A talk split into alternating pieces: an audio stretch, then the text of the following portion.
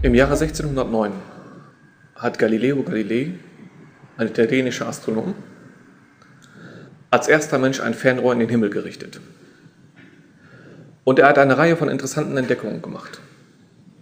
Revolutionäre Entdeckungen für die damalige Zeit. Unter anderem hat er Beobachtungen gemacht, aus denen er schließen konnte, dass die Erde um die Sonne kreist. Und das war damals eine Revolution. Das gängige Weltbild war damals, dass die Erde sich im Mittelpunkt des Universums befindet und Sonne, Mond und alle Planeten um die Erde kreisen. Diese Schlussfolgerung von Galilei hat ihn in Konflikt gebracht mit der katholischen Kirche. Denn dieser hat dieses geozentrische Weltbild, dass die Erde im Mittelpunkt des Universums steht, vertreten. Das war nicht deren Idee. Das stammt auch ursprünglich nicht aus der Bibel, auch wenn das heute immer noch geglaubt wird. Die hatten diese Idee von Aristoteles. Und Aristoteles hatte auch eine logische Argumentation dafür. Aristoteles sagte, wenn man einen Stein nach oben wirft, dann kommt er immer genau gerade runter. Und das war für ihn ein Beweis dafür, dass die Erde sich nicht bewegt, dass sie stillsteht. Wir wissen heute, wo er sich vertan hat und warum das nicht so ist. Aber das war zumindest die Argumentationskette. Für die Kirche war das Argument gar nicht so entscheidend. Für sie war die Schlussfolgerung interessant. Denen passte das in ihre Ideologie, das passte in ihre Ideologie, in ihr Weltbild. Sie meinten, Erde im Zentrum des Universums, das macht sich gut. Darum haben sie das übernommen. Als es am Ende zum Showdown mit Galilei kam, waren sie an den Argumenten überhaupt gar nicht interessiert. Sie hätten jederzeit durch das Fernrohr schauen können und sich selbst von der Richtigkeit dieser Beobachtung überzeugen können. Aber das war für die gar nicht ausschlaggebend. Die Argumente haben sie nicht interessiert. Für sie war wichtig, die Erde muss im Mittelpunkt des Universums bleiben. Wir machen jetzt einen Zeitsprung. 300 Jahre in die Zukunft. Ein Astronom namens Edwin Hubble beobachtet eine Reihe von Galaxien und stellt fest, dass sich alle von uns wegbewegen. Das wiederum lässt sich nur so erklären, dass sich das gesamte Weltall ausdehnt. Und das war eigentlich der Beginn der Urknalltheorie. Es gab schon damals eine Reihe von Wissenschaftlern, die eine alternative Theorie aufgestellt haben. Der bekannteste von ihnen war ein Astronom namens Fred Hoyle. Er hat eine Theorie aufgestellt, die dasselbe erklären sollte ohne einen Urknall.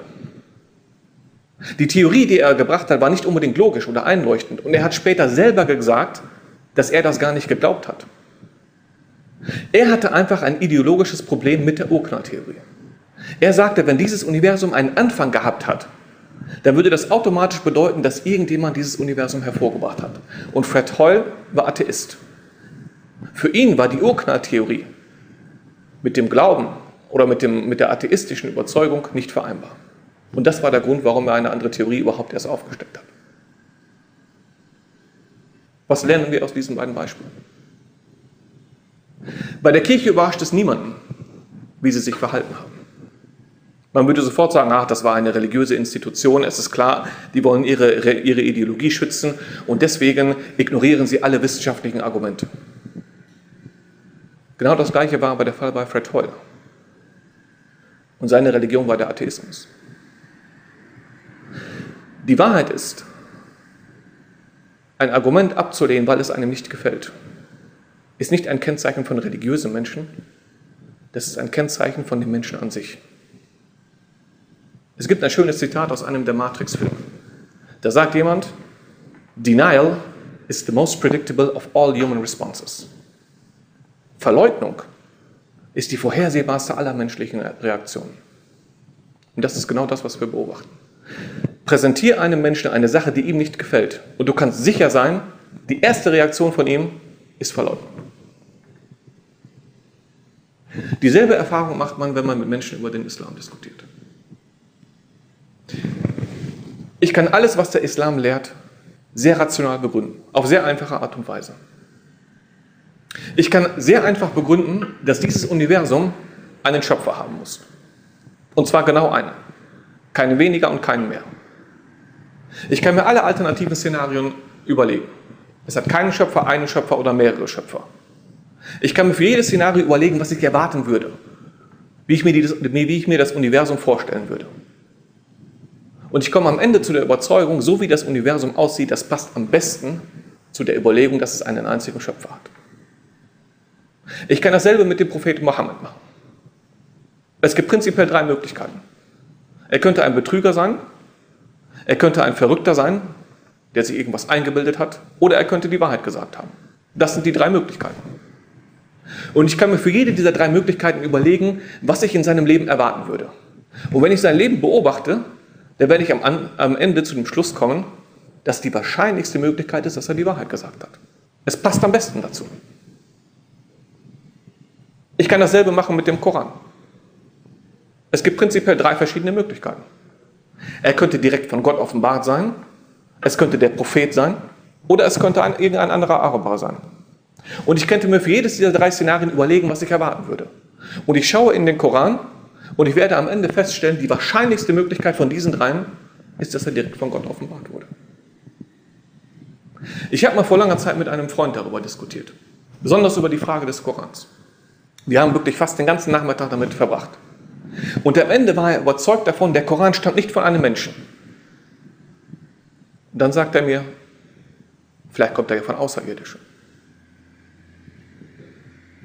Man hätte jetzt noch weiter diskutieren können.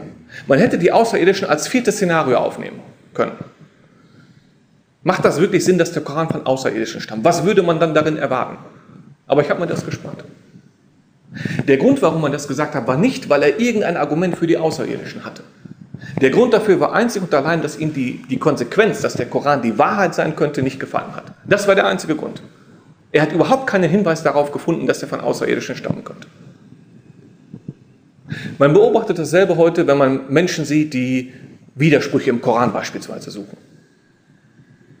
Und dann kommen sie mit den Theorien, mit dem, was sie da gefunden haben. Du merkst schon am Anfang der Diskussion, dass er nur danach gesucht hat. Er war nicht daran interessiert, ob der Koran die Wahrheit sein könnte oder auch nicht.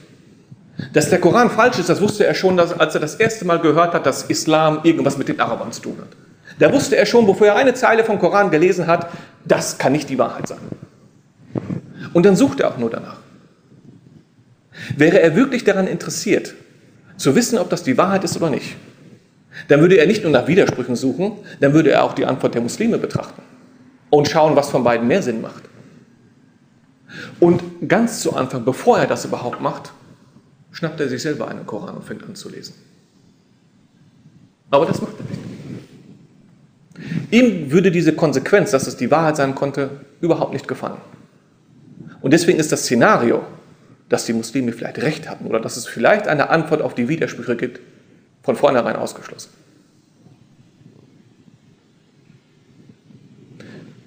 Es stellt sich jetzt nur noch die Frage, warum die Menschen den Islam überhaupt so ablehnen, warum sie sich nicht vorstellen können, warum sie nicht wollen, dass das die Wahrheit sein könnte.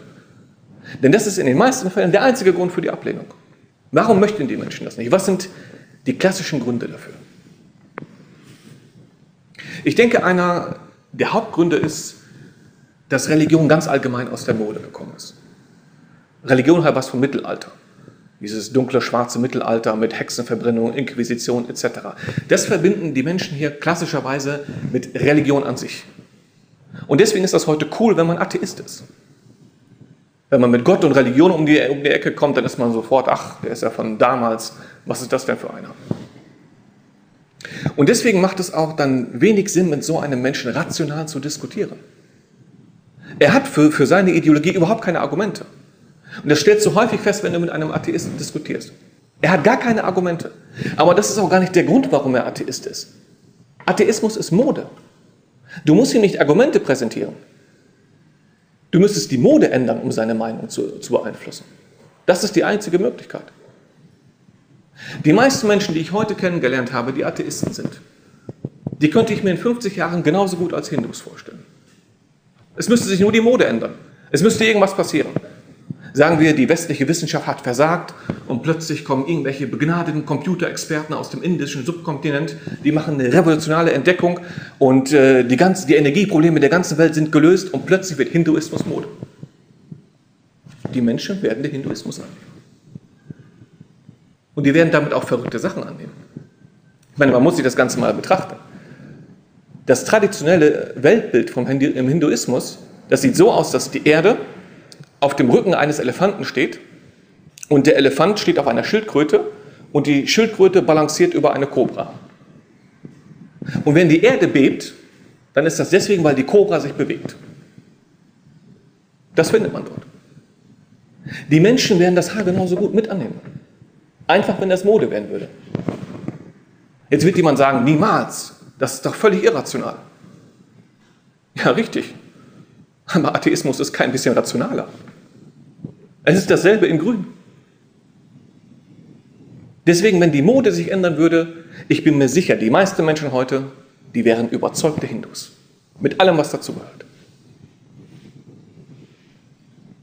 ist nicht nur der Religion, der dieses schlechte Image hat. Religion allgemein natürlich ist aus der Mode gekommen. Aber ganz besonders ist, gilt das natürlich für den Islam. Diese Religion mit den Leuten und den schwarzen Bärten und den dunklen Augen. Wie diese dunklen Augen hier, pechschwarz. Das ist ja so.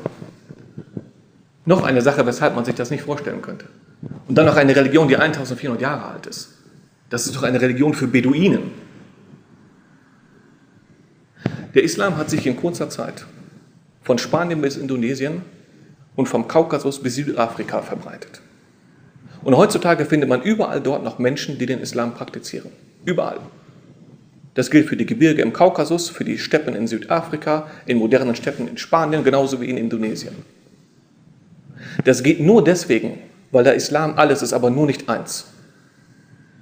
Eine Religion für Beduinen.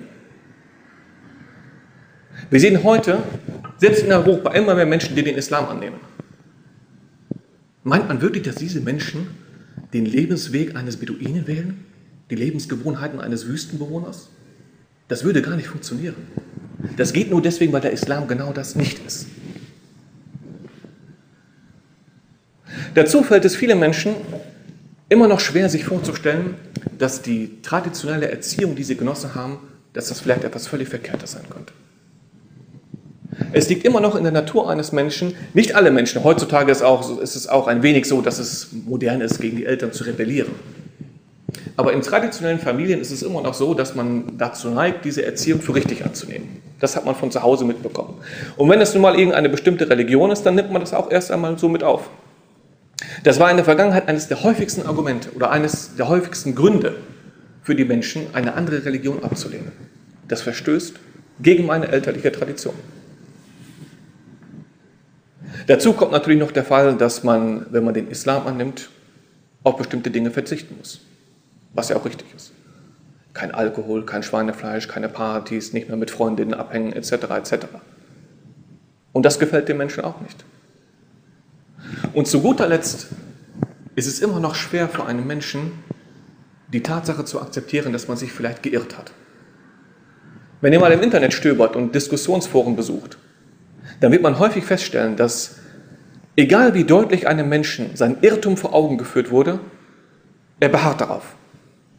Es ist in den seltensten Fällen, dass man wirklich sieht, dass jemand sagt, okay, du hast recht, ich habe mich geirrt. Das fällt dem Menschen unglaublich schwer. Und genauso ist es auch, wenn man eine andere Religion akzeptieren würde. Diese Idee, dass man vielleicht 30 oder 40 Jahre eine, einer Illusion nachgelaufen ist, das ist für einige Menschen unvorstellbar. Jetzt weiß man natürlich auch, dass all diese Gründe keine wirklichen Argumente gegen eine Wahrheit sind. Man nimmt allein die Mode. Ist Mode ein wirkliches Argument für eine Wahrheit? Vor 500 Jahren war es modern zu glauben, dass die Erde im Mittelpunkt des Universums steht, wie wir eben schon gesagt haben. 2000 Jahre vorher hat man sogar geglaubt, dass die Erde eine Scheibe war. Und auch das war modern.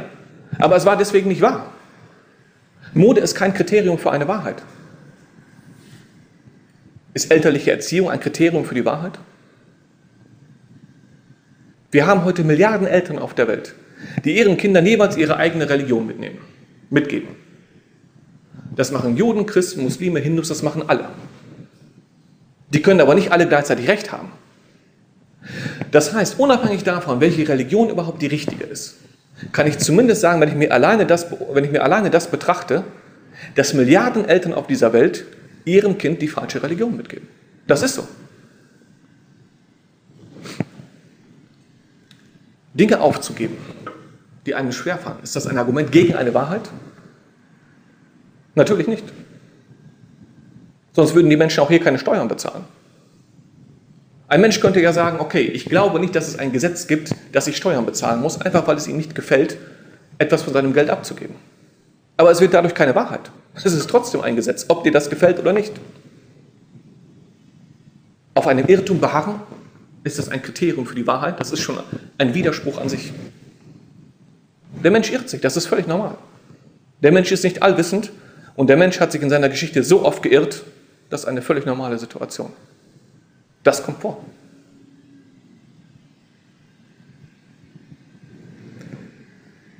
Die Sache ist nur die, dass es Irrtümer gibt, die man sich erlauben kann und Irrtümer, die man am Ende bitter bezahlt. Nehmen wir das Beispiel von der Kirche.